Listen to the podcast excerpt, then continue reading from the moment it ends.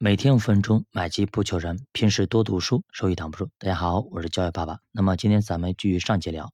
上节咱们聊到，哎，作者乔水西呢，达利欧，他对于美国呢可能比较悲观，对吧？认为如果未来啊，美国如果是掉下神坛，那么接棒呢很可能是中国。那么到底是不是中国呢？那昨天他也排位赛，第二名呢是中国，第一名美国。目前实力来说啊，那么第三名、第四名可能跟于我们中国第二名呢，可能差距有些大，可能暂时还构成不了威胁。那当然了，我们中国呢在于金融这一块短板非常大，包括资源分配方面是零分，所以说我们可能在前面的道路还有很长，需要我们去努力去奋斗。可能我们还需要个几十年去继续的追赶，所以不管怎么样呢，我相信，那么我们的未来会越来越好。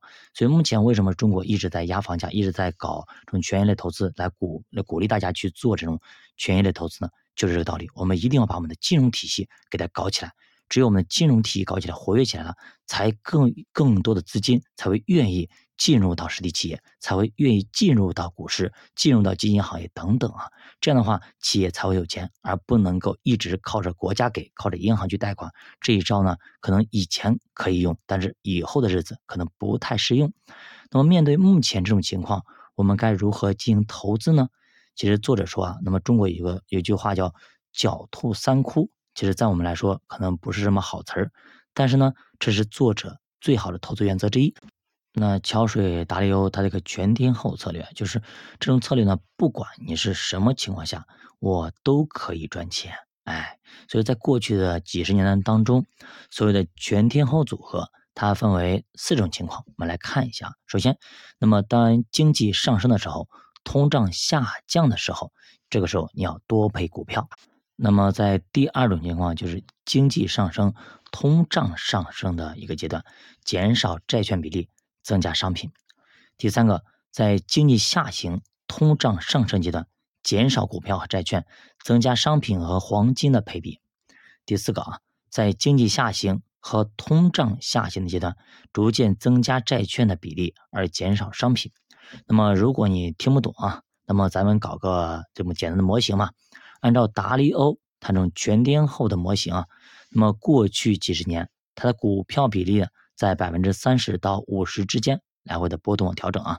美国大盘股占了百分之十八，美国小盘股占百分之三，其他发达国家占百分之六，新兴市场占百分之三，然后是债券方面，企业债百分之三十五，美国长期国债占百分之五十五，那么债券部分呢加一定的杠杆。然后呢，商品和黄金各占百分之八，其实这就构成了一个通用的配置模型。你看到没有？它基本上每个国家都会配，这样呢不管哪个国家发生动乱或者发生经济比较大的一个滑坡，对它整体的资金没有太大的影响。这就是其实跟我们自己在配我们的足球场一样的，前锋、中场、后卫，不管哪一个出纰漏，也不会影响我们整体的一个策略。整体的一个波动性，那比如说咱们配置的一个策略足球场，对吧？那么大盘下跌百分之十五甚至二十，咱们可能也就跌了百分之三到五，对吧？这种感觉就是非常舒服。那么但是呢，这本书之后呢，达利欧的策略其实也要变化了，因为呢，它不能再这么大比例的压住美国了，而是要在国家之间也要分散风险，必须向更大的比例倾向中国。那毕竟他也说了，他看好中国，这样的话，他把大比例的。压在美国是呃怎么说呢？按照他的想法是不可取的，因为美国一旦崩盘，那么它的美国的应该是它的第一重仓股，也可以这样说，是大比例的是压在美国了。美国一旦崩盘，对它整体影响是非常非常大的，所以这个时候他要去考虑的。那站在二零二二年今年二月十四号情人节这个时间点啊，那么咱们该如何去配一个全天候的组合呢？给大家稍微调整一下呢？首先呢，股票方面嘛，美国大盘占百分之十。美国小盘股不配，那么为什么要这样做呢？因为美股已经涨了那么多年了，而且美国很多的一些专家，包包括投资者，对吧？他们都已经说，那么美国可能要就是要有有一个非常不好的一个预期啊，对吧？有可能一个牛市、熊市要来了，因为呢，美国加息预期等等各方面对于美国股市都不是一个好的东西。这个时候呢，我们减少一点，防止它的真值的出现，不然的话，一旦发生，对我们的整体影响是非常大的。其他发达国家就暂时不配，而中国股市啊，沪深三百指数配百分之三十，创业板百分之十，那么港股配百分之十，也就是说股票部分要达到百分之六十。那么这就是股六债四的一个模型啊。其次，债券部分，美国要进入加息周期，所以美国国债是不能碰的，而中国长期国债和可转债是重点配，咱们配百分之三十。美国房地产信托，那么可以配个百分之十。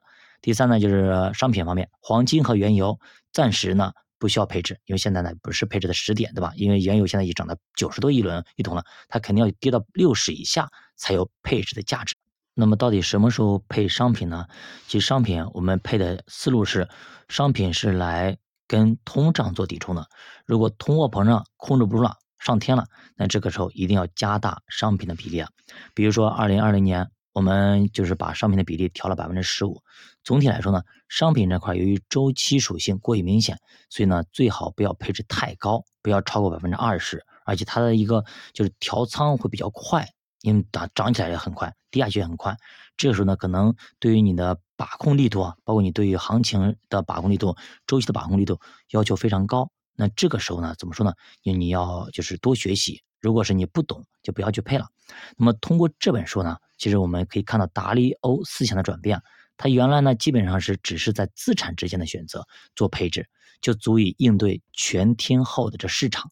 虽然全天候组合长期回报不太高，只有百分之八到百分之十的年化，但是风险很小，可以确保我们持续赚钱。而如今呢，达利欧显然在他组合当中增加了。别国的一些因子，他认为未来几十年中美权力会有一定的交接，所以当美国发生系统性风险的时候呢，那么固有的全天候组合将不再足以应对风险，那么就必然会引入中国因素，也就是说，中美两国同时配置，甚至配置比例逐渐向中国倾斜，做出两套股债模型，根据不同国家的经济周期。进行搭配。其实呢，我在两年、三年前啊，开始读很多书的时候，像他们写这些书籍，可能到五零年、五年前或者十年前写的书啊，很多其实中国的因素非常非常小，基本上少到几乎忽略不计。也就我曾经读过很多的模型啊，中国只占了百分之零点三，你懂吗？就是很可怜，少的很，少的可怜。现在中国的地位慢慢的提升，所以很多人都关注了中国，包括中国股市，那么配置起来也有中国的影子。就感觉很自豪。以前读书的时候，中国基本上在新兴国家里边，那么刻意的提出来也占百分之零点几。就新国家本来就很少，中国更少，所以这就是当时我读书的时候很不舒服的感觉。那读这本书，那么最近他刚写的这本书，那读起来就比较舒服。好的，教爸读书陪你一起慢慢变富，我是教爸，我们下期见。